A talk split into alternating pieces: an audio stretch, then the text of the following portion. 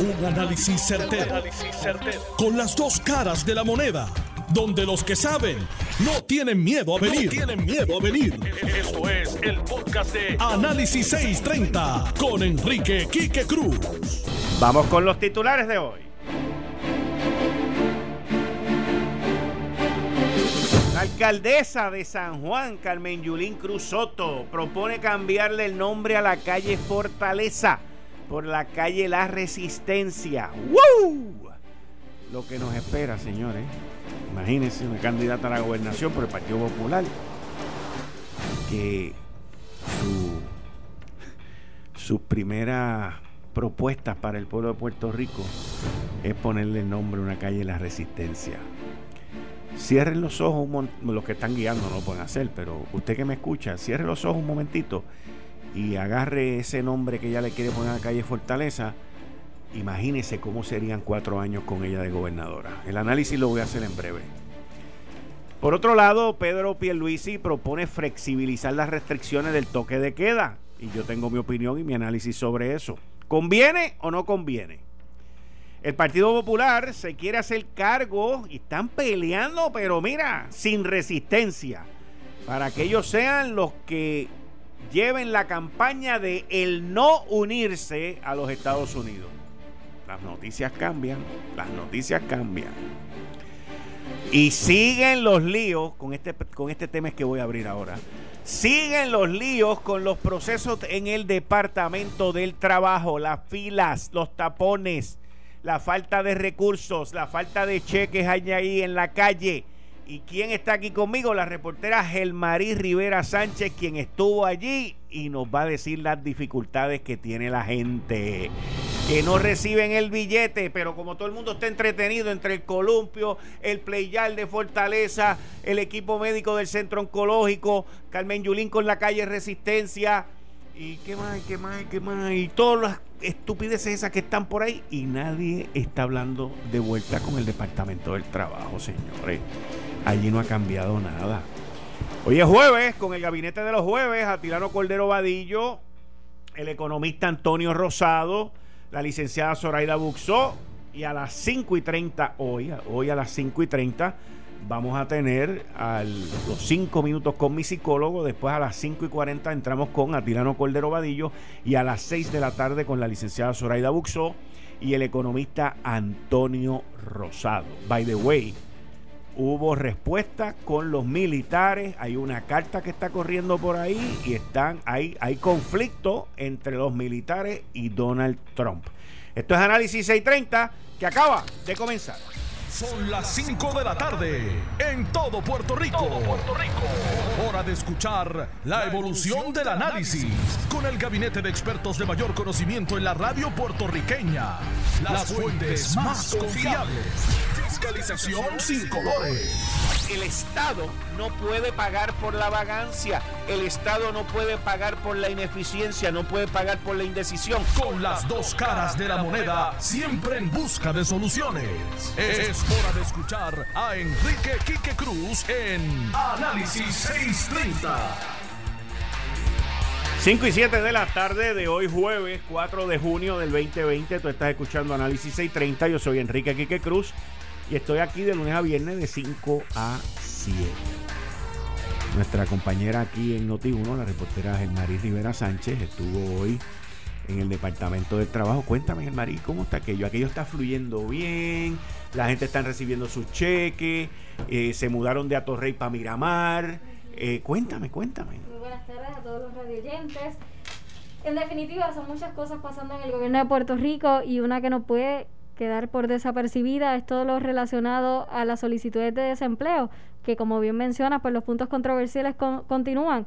Lo que la gente tiene que entender es que una vez participas de este servicarro que empezó el lunes de esta semana, es que con que lleves los papeles presencialmente a través de esta fila frente al centro de convenciones no significa que una varita mágica te van a resolver el problema una vez llegues. No obstante, el mecanismo que se está viendo muchísimo es que la larga fila continúa hasta el aeropuerto. Vimos que en los pasados días fue hasta Puerta de Tierra. Pero eso hay que destacar que sí se estaba movilizando. Yo estuve parada entrevistando a varias personas que estuvieron allí y el lapso de tiempo era de dos minutos a cinco minutos en lo que fluía. No obstante, ¿verdad? La gente continuaba llegando. El supervisor de turno de la tarde me indica que pues ellos hicieron la extensión de tiempo de 7 de la mañana a 5 de la tarde. Antes era 8 a 5. Solo le agregaron una, hora. y es más temprano. Pero sigue siendo todo manual. Todo manual. Una vez tú llegas, no, no hay nada, de computadora. y las meten en una caja y las llevan para adentro. Tú llegas, te estacionas, te preguntan tu nombre, te dan una boleta, pones toda tu información, nombre, seguro social, teléfono, dirección, junto con los documentos que estés presentando. Hay personas que llegaron allí y ni siquiera sabían por qué tenían un punto controvertible. Me indicaban que, mira, yo llevo tres meses esperando esto, yo llamo, yo envío emails y no aparecen. Esta es la tercera vez que yo vengo aquí para saber cómo me van a resolver y aquí están otra vez los papeles por si acaso. Entonces, eso es lo que se maneja. Una vez ellos tienen toda esta información de todas las personas, las cajas aparentemente las llevan al Departamento del Trabajo. y entonces lo meten al sistema. o sea, que no lo hacen allí mismo. No, no lo hacen allí mismo. Allá están recopilando la información, pero en ningún momento tú ves una computadora. Es básicamente, gracias, te oriento, esto es lo que hay dame los documentos, tu información está correcta, sí, ah, pues perfecto. Entonces, Tú sabes que yo pensaba que ellos habían montado allí un centro de, no solamente de recoger los documentos, pero para procesar los documentos también. Porque, o sea, en el, en el ir y venir se, se pueden perder cosas. Y eso es lo que muchas personas piensan. Que si yo voy a ir a ese servicarro, porque me van a resolver en ese momento y lo van a meter en la computadora. Entonces, también me indican que, aunque esa es la extensión, una hora adicional, que es más temprano, pues el, el caballero Minduca, Axel Muñiz, supervisor del turno de la tarde, que reciben alrededor de 400 a, 90 a 900 personas diariamente. Pero eso es bien poquito. Ese es el número que él indica. Sí, pero te dice de 400 a 900, o sea, el, el, el espacio entre lo menos y lo máximo, el range es bien amplio. Exacto. O sea que... Y estos documentos se van poniendo en unas cajas específicas. Si es de púa, esta es la caja de púa. Si es punto controvertible sobre una aparente situación en específico, pues va en ese tipo de caja y así están distribuyendo. Imagínate tú como persona, en ese número de 500 a 900, llevar como cuatro papeles. Ya sabes cómo están las cajas de llenas. Ya rayo. ¿Y, eso la fila a dónde llegaba? La fila de los carros, ¿a dónde llegaba? Bueno, Salía del complejo de... porque el lunes cuando abrieron la fila llegaba a Puerta de Tierra allá donde hay un, donde hay un, parque de bomberos. Eso es así. ¿Y hoy? No, hoy estaba en el aeropuerto. Hoy estaba en Isla Grande. Exactamente. Y no no pasaba la luz. Ok. O sea, que la carretera está como si estuviese Pero como quiera que sea, ese tramo es largo. Sí, es bastante largo. Estamos hablando de una cantidad de carros como más de 80. ¿Y hasta cuándo ellos van a estar ahí? Eh, eso es indefinido no, no tienen como que una fecha exacta al momento. Y hay que destacar que también abrieron en otras regiones, Caguas, Mayagüez, Ponce. Eso es San Juan nada más. Exactamente. Y hay personas, uno de los que entrevisté venía de Calley. ¿De Calley? Sí. Una pareja. Ella solicitó porque se queda desempleada desde el inicio del toque de queda. Él, él ahora en mayo se queda sin empleo. Y entonces ellos se ven con la controversia de que ninguno de los dos, pues, puede recibir el desempleo porque tienen puntos controvertibles. Una era de púa y el caballero era de desempleo regular. Y las cartas no te dicen por qué tú tienes un punto ah, controvertible. Ni te dicen qué fue lo que pasó. No. Solamente. Ellos me hicieron así con el papel, me lo plasmaron enfrente y dijeron: Dime tú en esta carta dónde te dice que yo tengo punto controvertible en tal cosa. No lo sé. Entonces, no me llegan los chavos. Una de las preguntas que todos deberíamos de hacernos es: ¿un animal deja de comer? No nosotros los seres humanos dejamos de comer. No, la gente está desesperada. Imagínate eso cuando también los cupones era otro cantar. Así que están bien desesperados. Algo que sí me tocó, porque soy una persona bastante sensible, es el hecho de que vi muchas personas mayores. Que la gente piensa que los que van al desempleo son jovencitos, maybe eh, 20, 18, 35, 40 años. No, yo vi personas que tenían más de 60 años solicitando el desempleo. Y ellos hacían esa fila. Somos, somos jóvenes. Somos jóvenes. Ah, pues discúlpame, yo soy la vieja. Yo, cumplí este año 61 años, así que somos bien jóvenes. Pues Kike, gente de tu edad. Te entiendo, tu perspectiva la entiendo. Sí, porque son personas que no entienden un proceso. Oye, hay quienes tienen la dicha no y dominan también la tecnología. La tecnología. Y no, o sea, ellos intentaban comunicarse y venían de todas partes de la isla. Eso es lo que vi hoy en el Departamento del Trabajo, ¿verdad? Que se movilizaron al centro de convenciones para ayudar a la gente. Muchas gracias, Elmarí. Ustedes escucharon a nuestra reportera Elmarí Rivera Sánchez, quien estuvo allí presenciando esto. Notiuno ha estado allí estos cuatro días que estas funciones se mudaron hacia Miramar. Como pueden ver, eh, no hay mucho, ah, mucho avance en esto. Mis queridas amigas, amigos, esto viene desde abril. Ya pasó mayo y ahora estamos en junio. Y siguen mudando, siguen haciendo inventos, pero no llegan a la clave del problema, que son los de púa. Hoy la secretaria viene y dice que han repartido mil millones de dólares. Pues miren, ha repartido muy poco porque debió haber repartido más y debió haber repartido y haberse preparado ya hace más de 60 días para esto. Es completamente inconcebible lo que Puerto Rico y los desempleados del sector privado, que son a los que han abandonado y son los que han dejado al desperdicio, pues con todos estos inventos. Primero empezaron en Atorrey, se dieron cuenta que allí estaban las oficinas de la secretaria, vamos a sacarla de aquí y se fueron ahora para Miramar, para entonces llevar los papeles a Torrey. No, hombre, no. Yo le quiero dar el Oscar, el premio, la medalla dorada al que se inventa este tipo de cosas. Y me da una pena brutal con los empleados que están allí en el Departamento del Trabajo, porque son víctimas de la desorganización, son víctimas de la improvisación, son víctimas de la ineptitud. Pero, como dijo aquel gran filósofo en Ceiba, ya para el 2010, Sochi's Life, señor, esto da pena. Aquí hay gente que necesita y no veo soluciones rápidas. Todavía entiendo, entiendo yo que del PUA deben de quedar entre 10 mil y 15 mil solicitudes porque esto lo están haciendo a mano. Todavía no hemos visto el famoso call center. ¿Se acuerdan del call center? Yo me imaginaba que era que lo habían instalado en el centro de convenciones. Tampoco. En fin, mis queridas amigas, amigos. Qué pena y qué triste que haya tanto dinero para repartir y no sepan cómo hacerlo. Fatal. Pero, cambiando el tema, la alcaldesa de San Juan, Carmen Yulín Cruz Soto, que sacó esa maravillosa campaña de pan, tierra y libertad con la cara de encapuchada, y que hoy, continuando con su campaña, viene y dice que hay que cambiarle el nombre a la calle Fortaleza y ponerle la calle La Resistencia. ¿Hasta dónde llega el egocentrismo de los candidatos en Puerto Rico? ¿Hasta dónde un candidato o una candidata se siente que tiene el poder para cambiar 500 años de historia? 500 años de historia plus. ¿Hasta dónde una persona puede llegar a elevarse 30 o 40 o 50 o 5 mil pies de la tierra?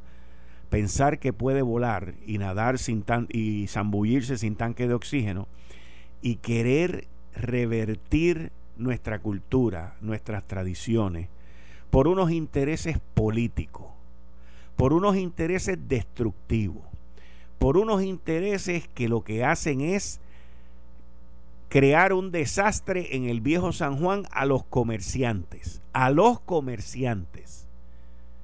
Estas cosas son hasta cierto punto extrañas. Son extrañas. O sea, tú tienes un déficit de más de mil millones de dólares en tu municipio y tú incentivas el desastre económico de la ciudad capital de Puerto Rico. Y esa es una de tres candidatos por el Partido Popular Democrático en la primaria del 9 de agosto. Eso es lo mejor que la alcaldesa puede ofrecerle a Puerto Rico y al Partido Popular Democrático. Eso es lo mejor. Yo me imagino, y este análisis lo hice ayer con la campaña que salió con, ella la cara tapada, yo me imagino que la alcaldesa está basando todas sus esperanzas en esa primaria del Partido Popular en todos aquellos que se tapan la cara para cometer delitos en Puerto Rico, para destruir la propiedad privada y para cometer las fechorías que se cometen en algunas protestas en esta isla. Es lo único que me puedo imaginar. Parece que los números le demuestran a ella que con ese voto ella puede ganar. Porque su mensaje no va hacia el rollo del Partido Popular. Su mensaje va hacia aquellos que han en varias ocasiones ya destrozado el viejo San Juan y provocado que muchos comerciantes del viejo San Juan estén en situaciones precarias porque no pueden operar con sus negocios. Y en adición a eso, la primera propuesta de la alcaldesa de San Juan es convocar y crear un sitio en donde la gente vaya a protestar, a quejarse. Pero con eso yo no tengo problema. Yo con lo que tengo problema es con los que se quedan hasta tarde para destruir. Y no permitir que al otro día por la mañana el comercio, el pequeño comerciante de Puerto Rico, pueda trabajar y pueda abrir. ¿Qué cruceros van a querer venir a Puerto Rico? Y yo no soy amante de los cruceros. ¿Qué turista va a querer ir al viejo San Juan a cenar? ¿Qué persona local va a ir allí a entretenerse por las noches cuando la que quiere ser gobernadora de Puerto Rico quiere convertir la fortaleza en otra cosa? Que no sabemos qué, by the way. Porque de verdad que de idea eh, Aquí la creatividad está bien potente. Y entonces, estas elecciones, al igual que esta primaria en el Partido Popular, va a ser una primaria de contraste. La alcaldesa ha tenido sus ocho años como alcaldesa y ahí tiene su récord. Para algunos ha sido bueno, para otros no.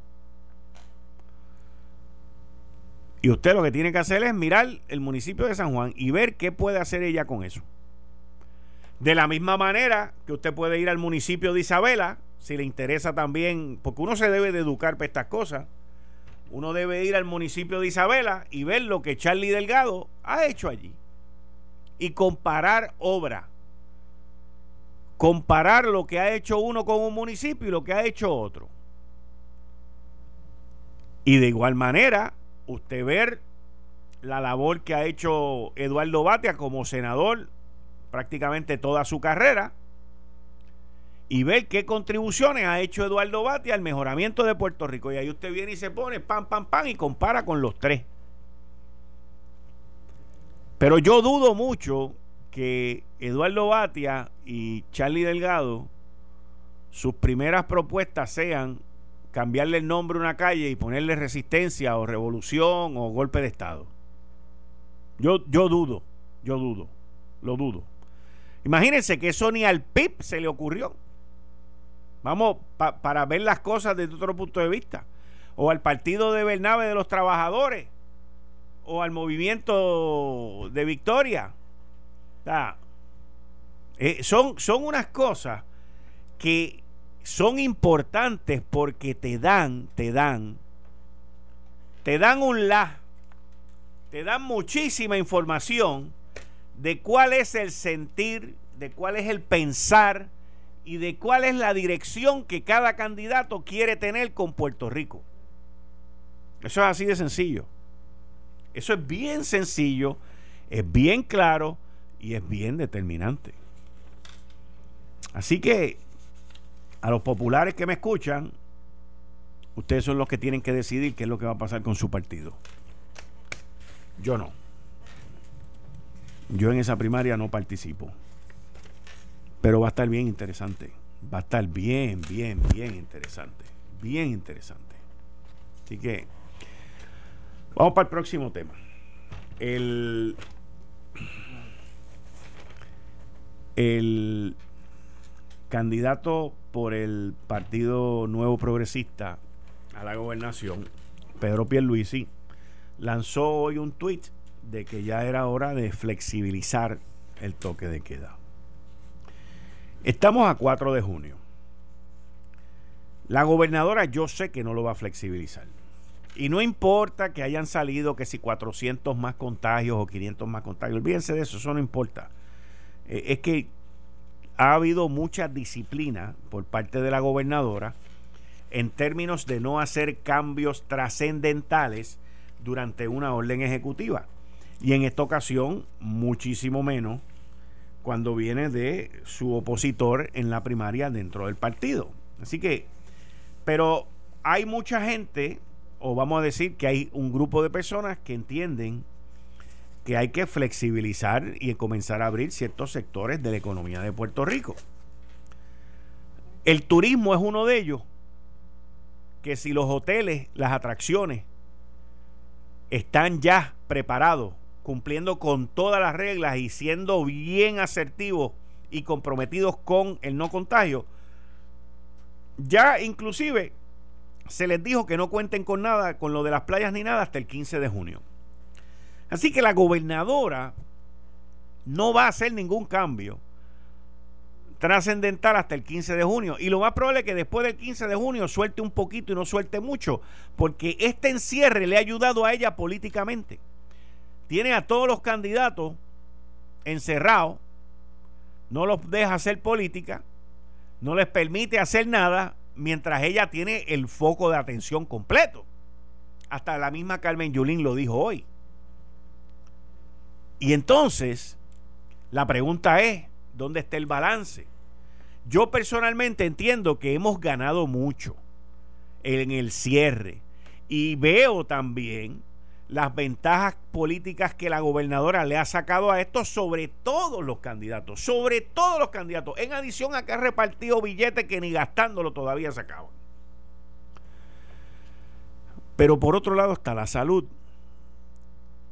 Y todavía nosotros no sabemos los efectos de lo que va a ocurrir o de lo que ya ocurrió, porque ya ocurrió, el famoso fin de semana de Memorial Day cuando la gente se tiró para, las playas e hicieron barbaridades. Todavía no se ven los efectos de mucha gente que yo recibo información de los chinchorros, de las barras, de distintos lugares donde la gente se mete a beber, a vacilar y a compartir sin tomar las medidas de seguridad. Sin tomar las medidas de seguridad. Y entonces, ¿qué vamos a hacer?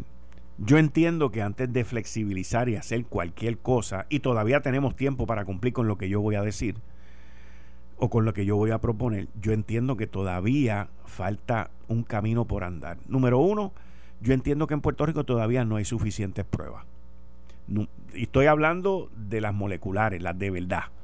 Número dos, entiendo que todavía es extremadamente peligroso el tener que esperar 3, 4 o 5 días por los resultados de una prueba molecular. Yo vislumbro que Puerto Rico va a estar listo para una apertura completa el día que aquí, si yo me voy a hacer una prueba, o vecino mío aquí se va a hacer una prueba, o alguien se va a hacer una prueba molecular, los resultados lleguen tan rápido como llegaron los de la gobernadora y los del secretario de salud. Porque todos somos iguales. Y es que el que una persona espere 3, 4, 5 días por los resultados, pone a esa persona de ser positivo en un peligro brutal, pero brutal. Y aquí todos deberíamos de tener esa oportunidad. De que no tenga que haber orden médica. Yo quiero hacerme la prueba, yo voy allí y me lo hago. Y se acabó. Y si quiero pagar por ella también. Y ya. Punto de que haya un buen sistema de rastreo para el que dé positivo, allí mismo se sienten y pongan la lista de con quién estuvo. Y que las cosas se hagan bien. Porque el riesgo que nos estamos tomando al flexibilizar o abrir esto va a ser monumental. Y vuelvo y repito, el ejemplo de lo que pasó en Memorial Day Weekend, el fin de semana ese de, de mayo, del 26 de mayo, es bien, bien, este, es bien típico y muy claro cómo nos comportamos nosotros aquí. Y quiero que estemos claros, no somos nosotros nada más. Alrededor del mundo, donde quiera que eso se ha hecho, el resultado ha sido el mismo. La gente sale por ahí para abajo a galope, como si fueran los caballos en el hipódromo. Y nosotros tenemos que ser muy prudentes en cuanto a eso y el gobierno también. Pero yo entiendo que en los próximos 10 días, en lo que llegamos al 15 de junio, el gobierno nos tiene que asegurar eso, ese mínimo, lo que se conoce como MAP, Minimum Acceptable Performance. Es tu mínimo rendimiento y el mínimo rendimiento es que debe haber un buen sistema de rastreo, que tienen que haber suficientes pruebas moleculares y que los resultados tienen que estar como máximo en 72 horas. De lo contrario, podemos perder y echar para atrás todo lo que hemos ganado hasta ahora. Eh, estás escuchando el podcast de Noti1. Análisis 630 con Enrique Quique Cruz. 5 y 36 de la tarde de hoy, jueves 4 de junio del 2020. Tú estás escuchando Análisis 630. Yo soy Enrique Quique Cruz y estoy aquí de lunes a viernes de 5 a 7. Hoy, jueves, con 5 minutos con mi psicólogo, el doctor en psicología, doctor Abdiel Cruz. Doctor, bienvenido a Análisis 630. Muchas gracias por estar conmigo aquí. Buenas tardes, Quique, y buenas tardes a toda la radio audiencia. Un honor siempre estar con usted. Eh, el tema de hoy que vamos a desarrollar lo es el enfoque holístico en los tratamientos de salud mental. En lo, los últimos veintipico de años se ha desarrollado eh, esta nueva línea de trabajo y tratamiento para los pacientes. Hay que postular que el cuerpo, la mente y el espíritu mantienen en sí un equilibrio pero sumamente dinámico. Si se rompe ese, ese equilibrio, hay recursos dentro de la naturaleza y recursos dentro de los procesos de los que postula los enfoques, de eh, recursos que son no tradicionales para manejar las situaciones de salud mental, los diagnósticos, las crisis. Y yo me atrevo a decir más, no tan solo los elementos o diagnósticos de salud mental, sino también los diagnósticos físicos. Eh, ¿Cómo se lleva a un diagnóstico, Quique? Para llegar a un diagnóstico, una conclusión, hay que explorar el área física, hay que explorar el funcionamiento cerebral o neurocerebral, hay que hacer análisis.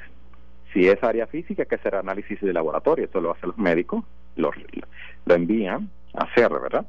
Eh, nosotros hacemos otras ponderaciones, otros análisis, y hay que hacer una evaluación global del funcionamiento del paciente o la persona. ¿Cuáles han sido los fármacos que, que por décadas han sobresalido. Tenemos a Xanax, tenemos a Valium, Aldol, Celesa, Clonopin, Clonazepam, que están ahora mismo muy alta en su uso para manejar ansiedad.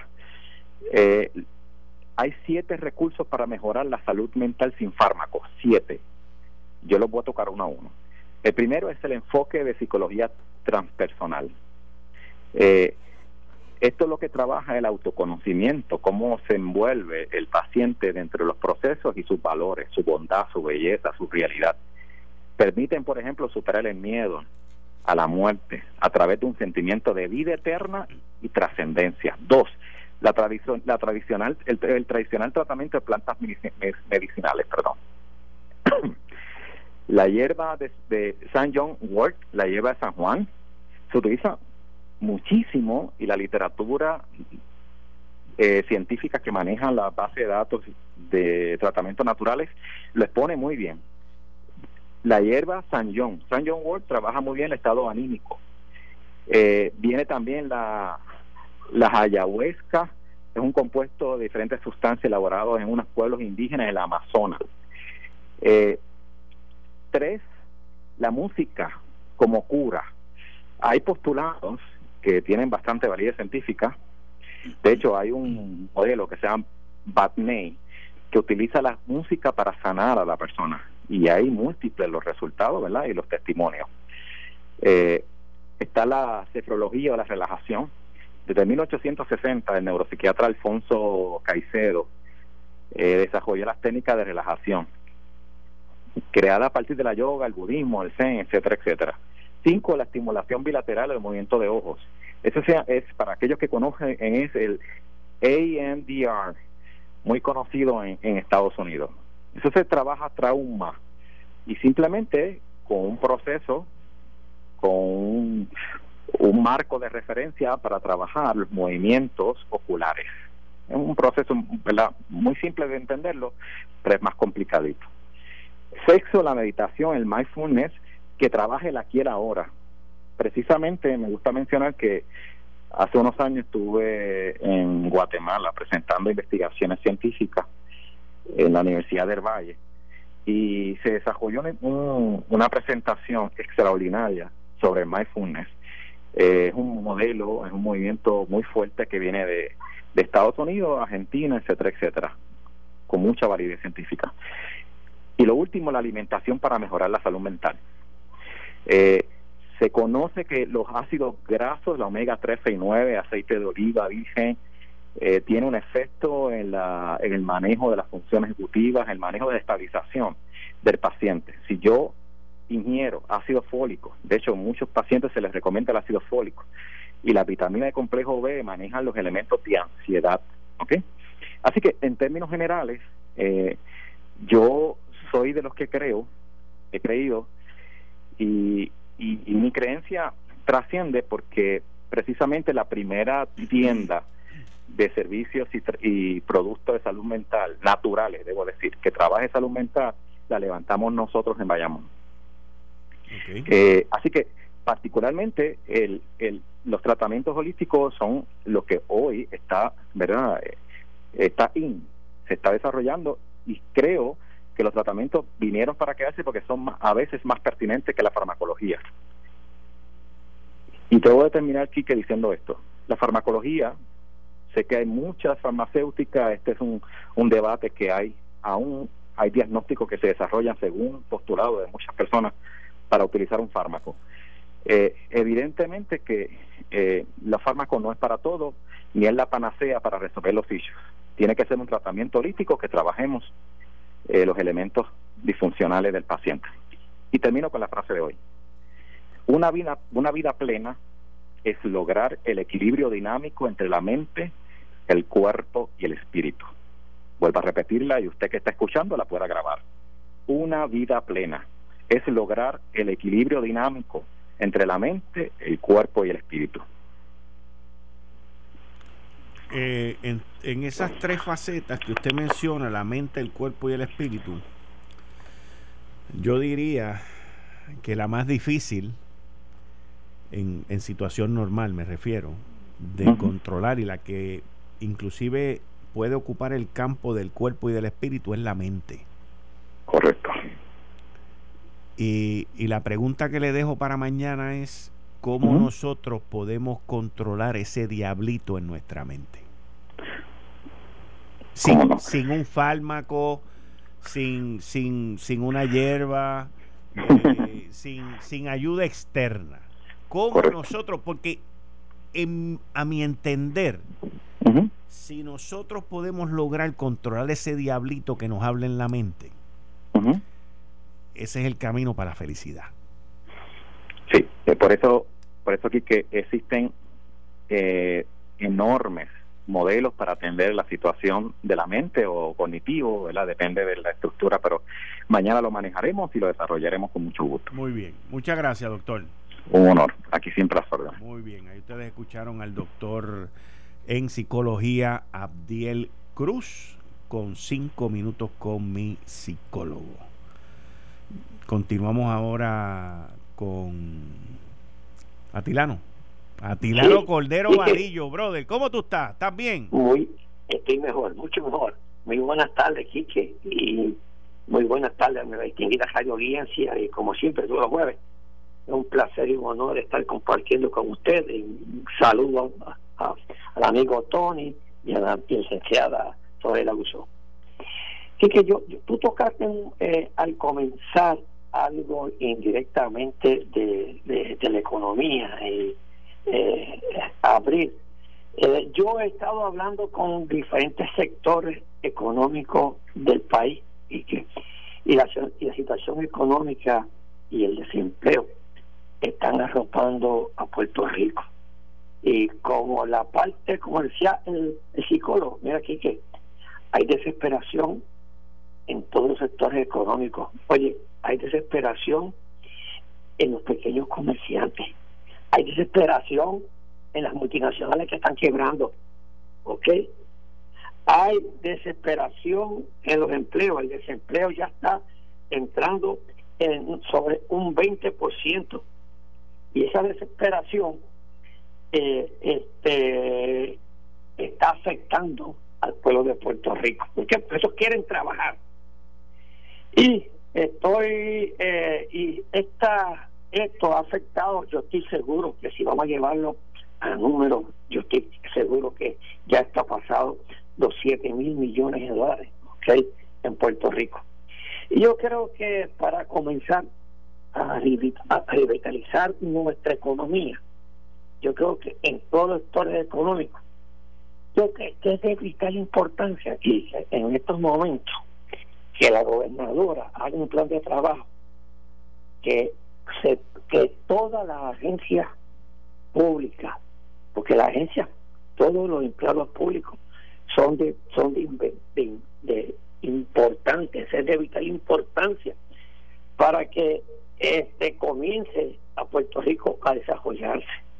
Yo creo que el gobierno tiene que comenzar a trabajar paulatinamente el gobierno tiene que abrir todas las agencias paulatinamente, garantizándole a todos los trabajadores, a todos los trabajadores, ¿ok?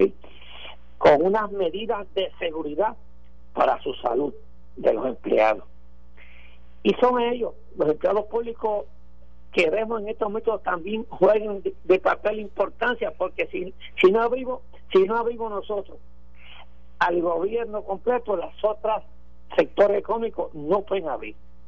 Y para poder abrir todos los sectores económicos, el gobierno tiene que dar el ejemplo que todos unidos vamos a levantar a Puerto Rico. No podemos estar unas operaciones cerradas, otras abiertas, otros cobrando sin trabajar y no aportando al desarrollo de Puerto Rico.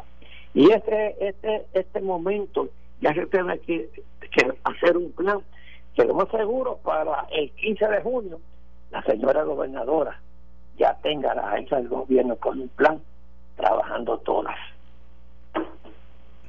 Mira. Me gustaría que tú y los muchachos comentaran esta parte, que yo sé que tú te gusta comentar esto.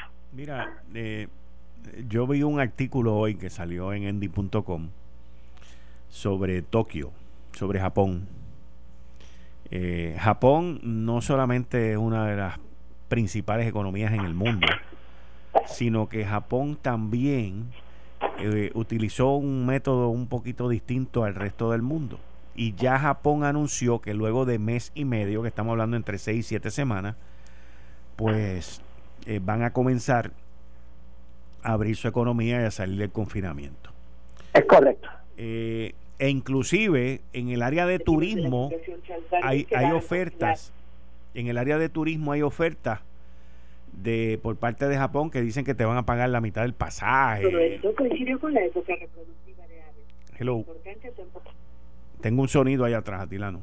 Sí. Ok entonces este eh, aquí este escrito te, te menciona lo importante que siguen siendo las pruebas y lo importante también que es tener un buen sistema de rastreo. Aquí dice un, segmento, dice, Japón se ha enfocado en contener brotes pequeños mediante el rastreo de contacto.